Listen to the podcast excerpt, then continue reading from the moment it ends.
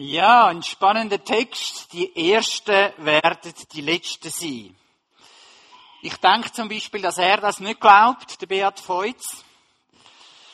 Der hat das Jahr schon fast alles gewonnen, was man gewinnen kann. Und ist manchmal auf dem Siegerpodest gestanden, da im Lauberhorn. Aber vielleicht glaubt er das. Wimbledon 19, der Federer, er ist wirklich vor dem Sieg gestanden und hat die letzten beiden Matchbälle gegen den Djokovic, verloren. Unglaublich, wie man kann am Schluss als Sieger noch verlieren. Also der würde also jetzt glauben, was Jesus sagt, die Ersten werden die Letzten sein. Ja, das ist unser Thema heute Morgen. Es ist unglaublich, was Jesus da macht. Grenzenlos, willkommen, maßlos, geliebt. Und unsere Geschichte fängt in Matthäus 19 schon ein bisschen früher an. Jesus hat ein Gespräch mit einem jungen Mann.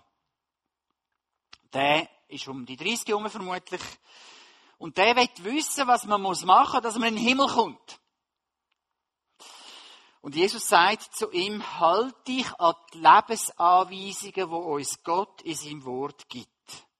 Und er sagt, ich habe alle Gebote gehalten. Nicht schlecht. Und dann schreibt der Markus, der Markus schreibt manchmal so ein bisschen Zwischentöne, und ich liebe. Er schreibt, Jesus sah ihn voller Liebe an und sagte, etwas fehlt dir noch. Geh hin und verkaufe alles, was du hast, und gib den Erlös den Armen, und du wirst deinen Schatz im Himmel haben.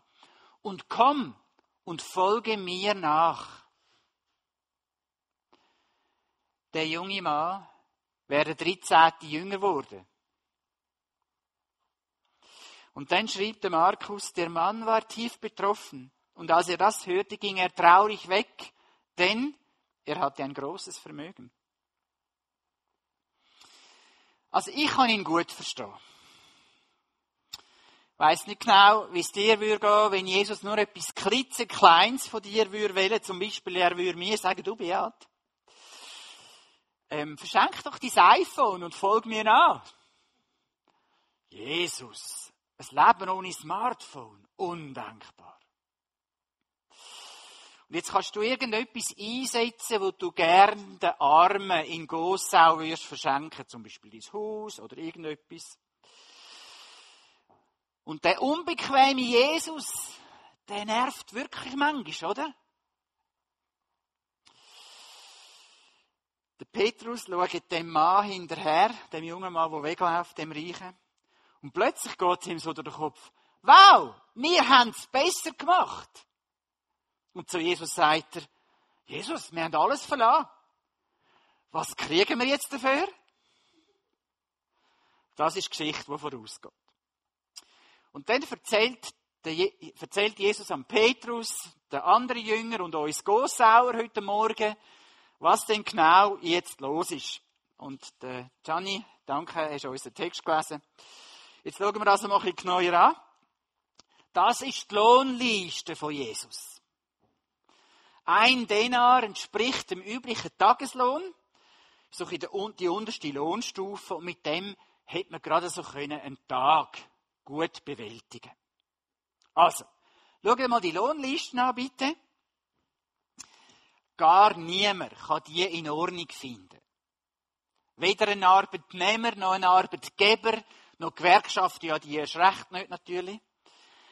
Auch ein Unternehmer ist mega unfair, wenn er so würde, würde Lohn auszahlen. Also diese Lohnliste ist für niemand in Ordnung. Jesus, das ist ziemlich schräg, was du da sagst. Und dann sagt Jesus, fügt hinten an, die Ersten werden die Letzten und die Letzten werden die Ersten sein. Ich weiß nicht, ob ihr euch vorher darauf geachtet habt. Hinter dem Titel hat es eine feine Schrift. Was steht dort? Gnade steht dort. Es geht also, sorry, ich habe es nicht verstanden beim ersten. Es geht also um Gnade. Und Jesus lehrt uns, wie Gottes Gnade manchmal unmenschlich ist, ungerecht, Ich finde auch recht ärgerlich. Alle sind bei Gott grenzenlos willkommen und maßlos geliebt. Und Jesus erzählt uns da eine Geschichte, die sehr alltäglich ist. Wenn es gegen Ende September so ein Trauben reif sind, dann pressiert es mit der Ernte. Jeder ist willkommen zum Mithelfen in der Ernte, auch wenn er vielleicht nur noch ein paar wenige Stunden arbeiten kann. Und früh am Morgen tauchen Tagelöhner auf, auf dem Dorfplatz, hoffen auf eine Anstellung. Und wenn sie ein paar Tage nicht arbeiten können, dann wird die Familie hungern. Weil mit dem Denar kann man nicht sparen. Und so gibt es jetzt sogar solche, die warten elf Stunden auf Arbeit. Und haben die Hoffnung nicht aufgegeben, auch zu Abend am 5 mit etwas Kurzarbeit, vielleicht noch ein paar Fladenbrot, können zu verdienen, als Kind nicht schreien müssen vor Hunger ins Bett. Und sie sind die Letzten bei der Arbeit und Jesus erzählt, wie sie als Erste den Lohn überkommen. Sie stehen zuvorderst in der Reihe, warten auf ein paar lausige Kupfermünzen. Und jetzt greift der Verwalter in den Sack und drückt ihnen einen fetten Denar in die Hand, einen Tageslohn. Und die sind zuerst ein bisschen verdattert wahrscheinlich, stehen da und kommen noch nicht so recht raus, ob das jetzt ein Missverständnis ist. Und dann merkt es plötzlich, nein, das ist einfach ein Geschenk.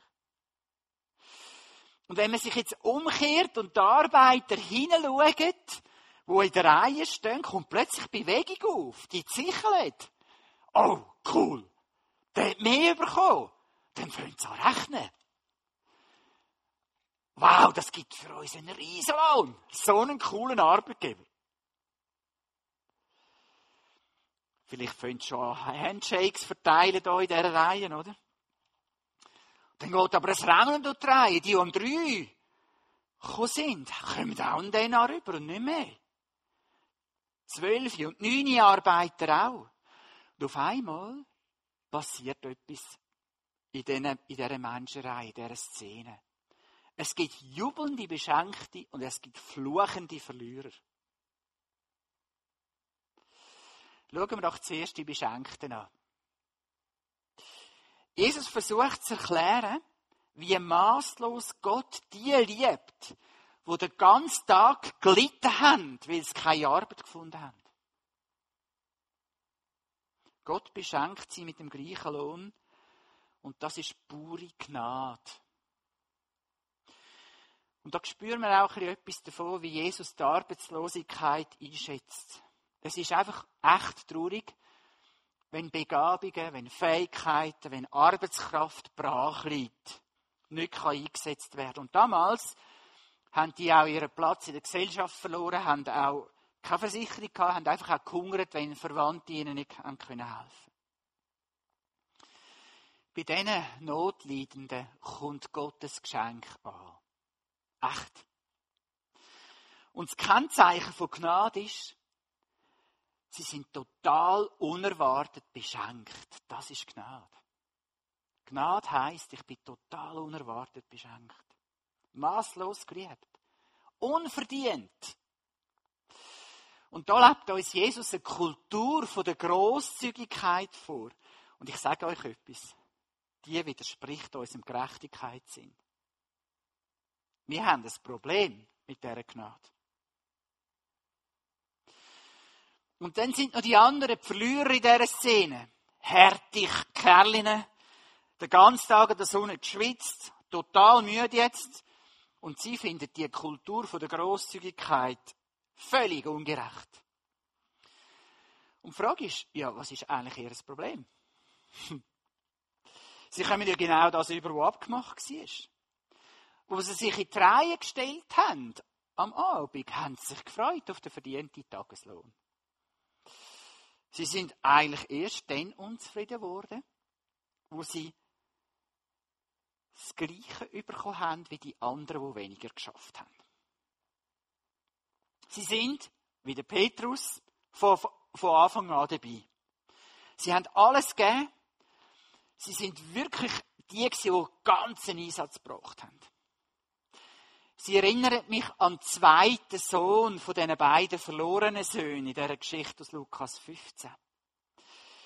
Dick kann der ältere Sohn zum Vater sagen, Vater, ich habe dir doch mein ganzes Leben dient.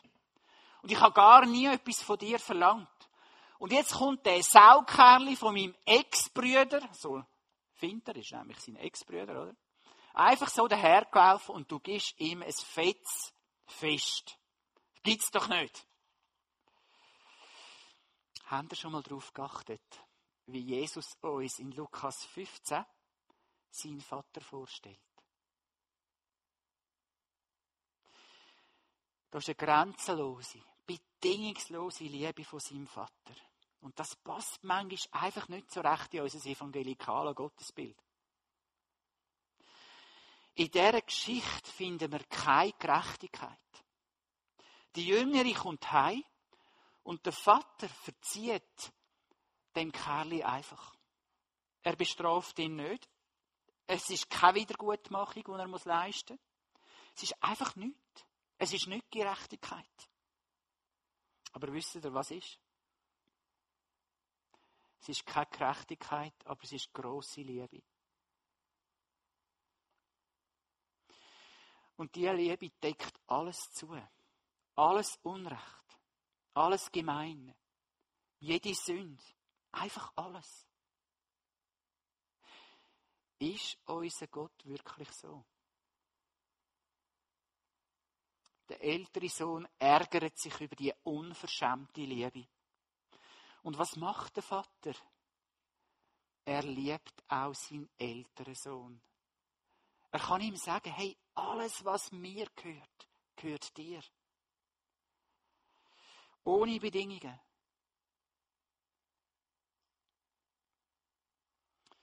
Wir sind manchmal so kleinkariert, so verurteilend. Wir meinen manchmal so gut zu wissen, was richtig und falsch ist. Und gehen das anderen auch zu merken. Wir wollen Gerechtigkeit. Und oft leben wir da dabei keine Gnade. Die offizielle Jahreslosung vom 2021 ist aus Lukas 6, 36. Seid barmherzig, wie auch euer Vater barmherzig ist. Und Jesus sagt uns also, werdet so, wie mein Vater ist. Das ist die Botschaft von dem Jahr. Werdet so, wie mein Vater ist. Und das ist hart für die, wo schon lange dabei sind, den ganzen Tag an der Sonne geschuftet haben. Und wisst ihr, was das Problem ist von denen, die schon lange dabei sind? Das Problem ist von Petrus und auch von mir, wo schon lange dabei ist. Wir fangen an, wie der ältere Sohn, fangen wir an rechnen. Wir fangen an vergleichen. Es ist das selbstgerechte Herz vom älteren Sohn, wo schon so immer treu ist im Haus vom Vater, alles geht. Auch meint, er mache alles richtig. Er ist nie abgestürzt, ist nie in dieser Welt umgesumpft. Wenn er das Wort Sünd hört, weiß er gar nicht so recht, was das ist, fühlt sich nicht betroffen. Schließlich hat er meistens anständig gelebt. Und darum dunkt ihn, hat er doch die Liebe vom Vater eigentlich auch verdient, oder? Und genau das will Jesus ansprechen, wenn er seinen zwölf Freunden die Geschichte erzählt. Er will ihnen klar machen, dass Gottes maßlose Liebe und grenzenlose Annahme uns allen gilt. Gleich wie viel Stunden oder Jahrzehnte wir investiert haben in sein Reich. Das ist Gnade. Und bestimmt ahnt ihr auch, wer Gnade am schwersten versteht. Es sind wir selbstgerechte Kirchgänger. Wir haben oft das Gefühl, dass wir es richtig machen. Wir haben oft das Gefühl, dass wir die Gnade gar nicht so fest brauchen wie die anderen. Und wir werden dabei oft unbarmherzig, perfektionistisch und verurteilend. Und zwar oft mit uns selber genauso wie mit anderen. Ich habe eine Lebensgeschichte gelesen von Simon Weil. Sie ist eine junge französische Intellektuelle und hat sich freiwillig dazu entschlossen, auf den Bauernhöfen und Fabriken zu arbeiten und sich mit der Arbeiterklasse zu identifizieren. Und um Hitler seine Armee Frankreich überrollt haben, ist sie auf London geflohen und hat sich dort am französischen Widerstand angeschlossen. Sie steht an Tuberkulose erkrankt. Sie hat sich geweigert, mehr zu essen als ihre Landsleute in Frankreich, die unter der Besatzung der Nazis gehungert haben. Und sie ist mit 33 schon gestorben. Und als einziges Vermächtnis hat sie als Jüdin, wo bewusst Jesus Christus nachgefolgt ist, als einziges Vermächtnis hat sie einige Notizen und Tagebücher hinterlassen. Später sind die verarbeitet worden und sind verschiedene Bücher von ihren erschienen. Und Simon Weil ist zum Schluss gekommen, dass die Welt von zwei grossen Kräften regiert wird. Sie hat gesagt, die Welt wird regiert von der Schwerkraft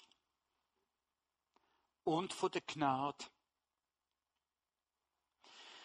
Unter Schwerkraft hat sie verstanden, dass alles zusammen, wo uns nach oben zieht, dass das die Kraft ist. Die Kraft, wo uns die Würde als Menschen raubt. Sie hat gesagt, es ist alles Rechnen und Neiden. Es ist alles will Recht haben und verurteilen. Es ist alles vergelten und rächen. Alles selbst behaupten und unterdrücken. Es sind unsere Ängste und Sorgen. Es ist letztlich unsere menschliche Natur, wo von dieser Schwerkraft angezogen wird. Sie schreibt, die meisten Menschen bleiben in der Schwerkraft der Eigenliebe gefangen. Das wirkt sich auf alles aus. Wir häufen materielle Dinge an. Aber auch die immateriellen Dinge wie Status, Einfluss oder Selbstbewusstsein, dem allen schenken wir Zeit, Energie und Geld. Das ist der Sinn unseres Lebens. Das Schreckliche ist, dass alles eine Illusion ist, dass alles leer bleibt und vergeht wie ein Schatten. Die Gnade hingegen ist eine entgegengesetzte Kraft. Sie zieht uns von oben an. Gott tut alles, um unsere Seele zu erreichen, um uns zu sich zu ziehen. Und wenn wir zu einem ganzen Ja zu ihm gefunden haben und nur noch zu ihm gehören, wollen wir, und ich, ich zitiere Dweil, wollen wir dann, legt die Seele nun in umgekehrter Richtung den Reiseweg zurück, auf dem Gott zu ihr gekommen ist. Mich stimmt der Gedanke nachdenklich. Die Schwerkraft der Eigenliebe, die ist uns meistens nicht bewusst. So wie wir unbewusst heute Morgen auf dem Stuhl sitzen und von der Schwerkraft angezogen werden, die die Welt einfach hat.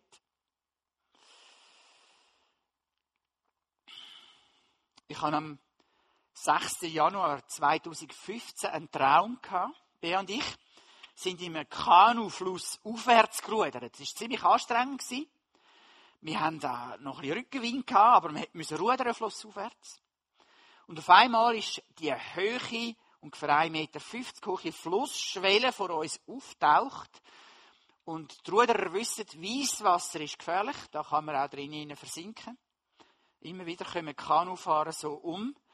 Und spannend war in meinem Traum, dass wir auf, auf einmal beide bewusstlos sind vor dem Wasserfall. Und wieder auftauchen, wir sind wie aus dem Fluss raus auftaucht, oben an dieser Schwelle. Irgendeine Kraft hat uns durch den Wasserfall befördert und hat uns wieder aufwachen lassen oben am Wasserfall. So ein komischer Traum.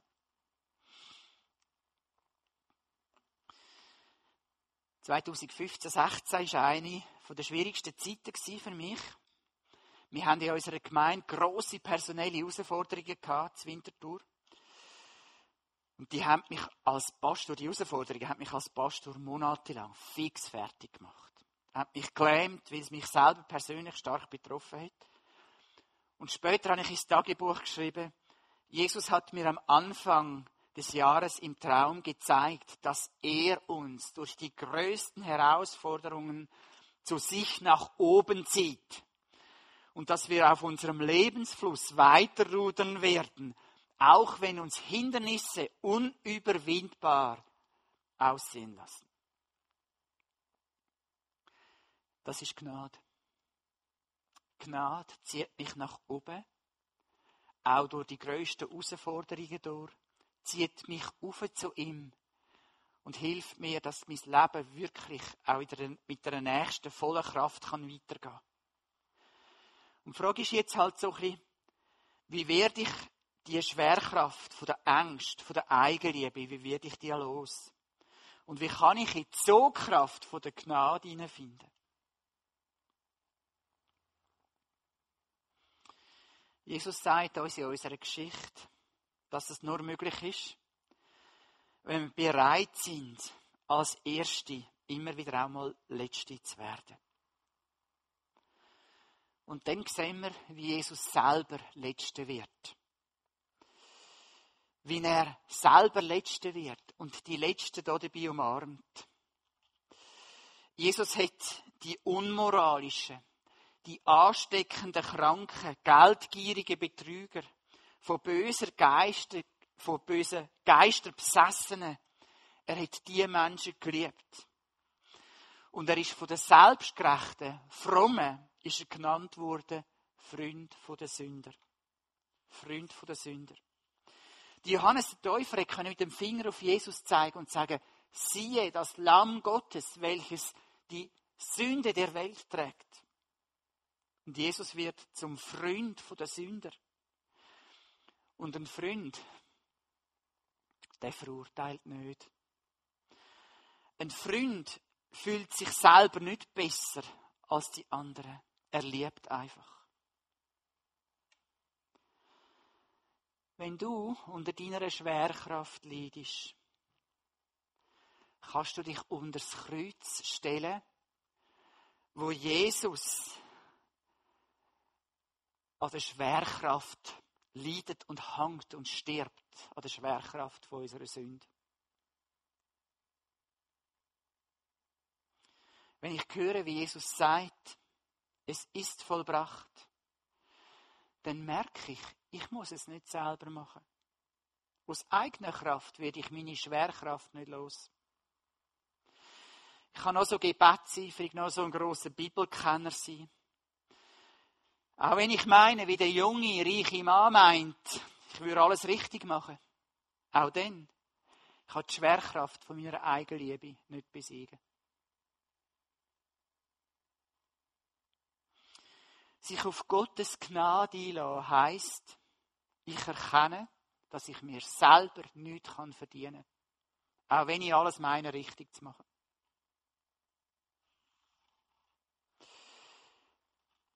Unser Stolz verführt uns oft darauf, eine äußere perfekte Fassade zu präsentieren, uns selber möglichst gut darzustellen.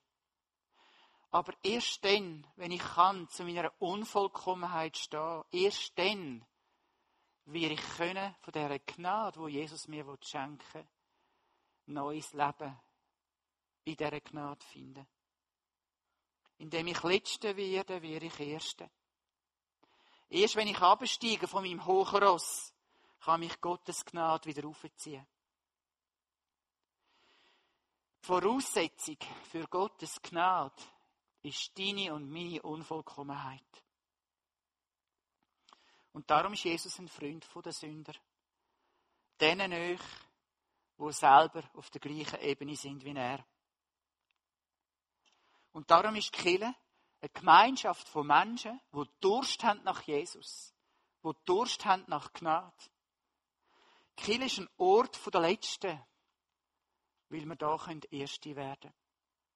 Jesus ist gekommen, zum Retten, was verloren ist und nicht zum die retten, die meinen, sie seien selber gerecht. Weißt du, was passiert, wenn ihr als Krishona Gossau erlöste Letzte werdet? Ihr werdet genau die so lieben, die so daneben sind, wie ihr auch daneben sind. ihr werdet die Letzten willkommen heißen, weil ihr selber wisst, dass ihr unheilig, unvollkommen und erlösungsbedürftig sind. Und wir werden einander in Gottes Liebe begegnen ihn anbeten, weil er uns so grenzenlos willkommen heißt und so maßlos liebt. Jesus zeigt uns den Weg. Die Ersten werden die Letzten und die Letzten werden die Ersten sein. Ich bitte Jesus, dass er dir den Mut schenkt für deinen Abstieg, dass er dich kann. Amen. Den Moment der Stille, ich will nachher beten.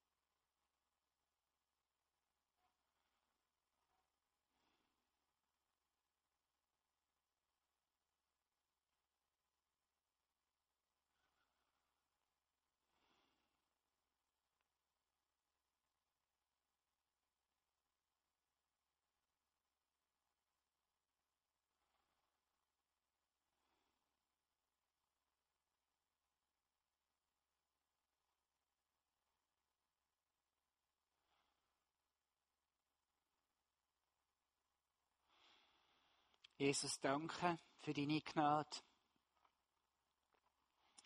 Danke für deine so ganz anderen Werte, als wir in unserer menschlichen Natur oft leben. Danke, dass du uns in ein neues Leben einführst, wo das alte Leben, wo eine Schwerkraft hat, wo es immer nur um uns geht, dass das neue Leben ein Geschenk ist von dir. Dass wir uns das nicht selber verdienen Danke für deine maßlose Liebe. Danke, dass du den jüngeren Sohn, der so abgestürzt heimkommt, in deine Arme nimmst. Und danke, dass du den selbstgerechten Sohn, der die Hei ist, in deine Arme nimmst. Bewahr du uns, Jesus, bitte von uns selber. Und lehr du uns, aus dem aus zu leben, was du uns schenken willst, in deiner Liebe.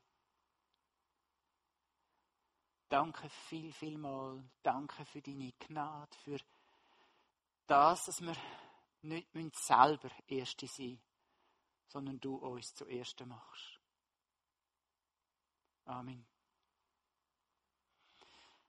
Wir hören miteinander das Lied, das sehr bekannt ist. Amazing Grace. Amazing Grace. Was für eine erstaunliche Gnade. How sweet the song. Wie schön tönt das Lied. Jetzt kommt aber der nächste Satz. That saved a wretch like me.